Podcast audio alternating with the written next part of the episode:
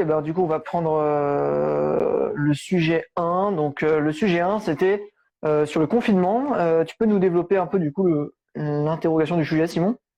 Bah, du coup, ce que beaucoup de gens se demandent, c'est est-ce qu'en allant faire du coup, les courses à deux, on risque de prendre une amende? Alors du coup, la règle sur les sorties à deux, elle reste assez floue. selon la loi, ce sera au contrôle sur le terrain et au discernement des forces de l'ordre de juger si votre sortie à deux avec la personne avec laquelle vous êtes confiné est légitime ou non.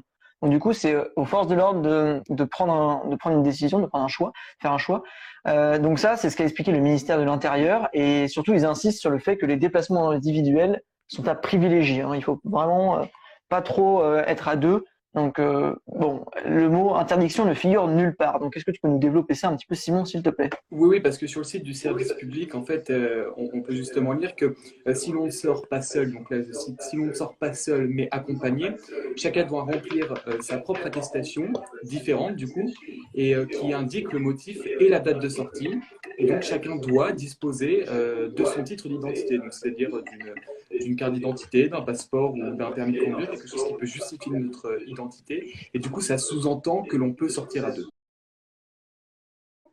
Bon, alors ça, c'est plutôt intéressant à dire, mais il faut quand même noter l'exception des enfants. On pense notamment aux familles monoparentales qui parfois voilà, ont euh, un ou plusieurs enfants, même ça arrive, euh, et qui sont obligés de sortir des enfants en bas âge hein, pour aller au supermarché, pour aller faire des courses de première nécessité, évidemment. Euh, on est obligé de, de, de, s'accompagner de ces enfants, surtout s'ils sont donc en bas âge. Donc, selon la loi, il existe une exception pour laquelle euh, on ne peut normalement ne pas avoir d'amende, hein, euh, quoi qu'il en soit. Là, c'est pas selon l'humeur du policier ou quoi. C'est vraiment interdiction d'avoir des, une amende dans ce cas-là. C'est si vous avez donc un déplacement avec un enfant si le parent n'a pas de solution de garde effectivement, en ce moment, c'est compliqué d'avoir une solution de garde. Il y a très peu de, de, de babysitters ou de, ou de nourrices, euh, comme on appelle ça. Et après, euh, c'est vrai que sur les réseaux sociaux, on a eu, euh, on a vu quelques signalements donc de parents qui s'étaient vus interdire l'entrée d'un supermarché avec leurs enfants. Donc, c'est quelque chose d'assez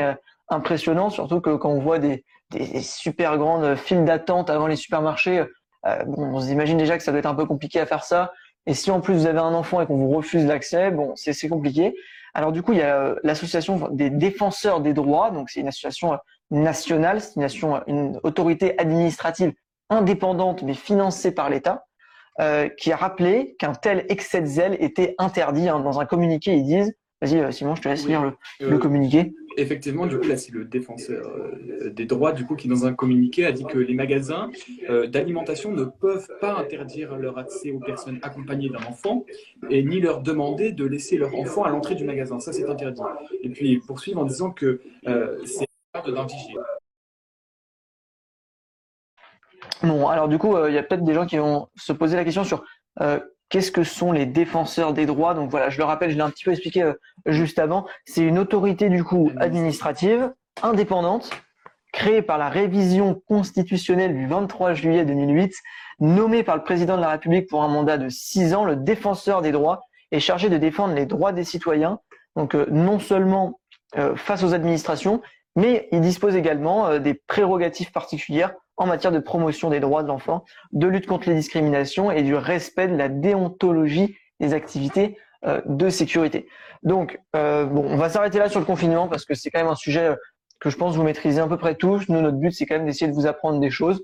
Euh, Aujourd'hui, on va essayer de parler d'autres choses, mais avant, avant de changer de sujet avec Simon, on voulait quand même vous rappeler, euh, restez chez vous, c'est important au maximum, essayez de vous faire livrer la nourriture, essayez de vous faire livrer les courses, essayez d'aller dans des drives plutôt que dans l'intérieur des supermarchés. Euh, tout ça va bientôt changer, j'espère. Euh, mais voilà, restez chez vous, s'il vous plaît, protégez euh, vous les uns les autres. Et donc, on va plus parler de ça maintenant parce que c'est donc un sujet que vous connaissez. On va parler de Tchernobyl. Alors, qu'est-ce qui s'est passé à Tchernobyl?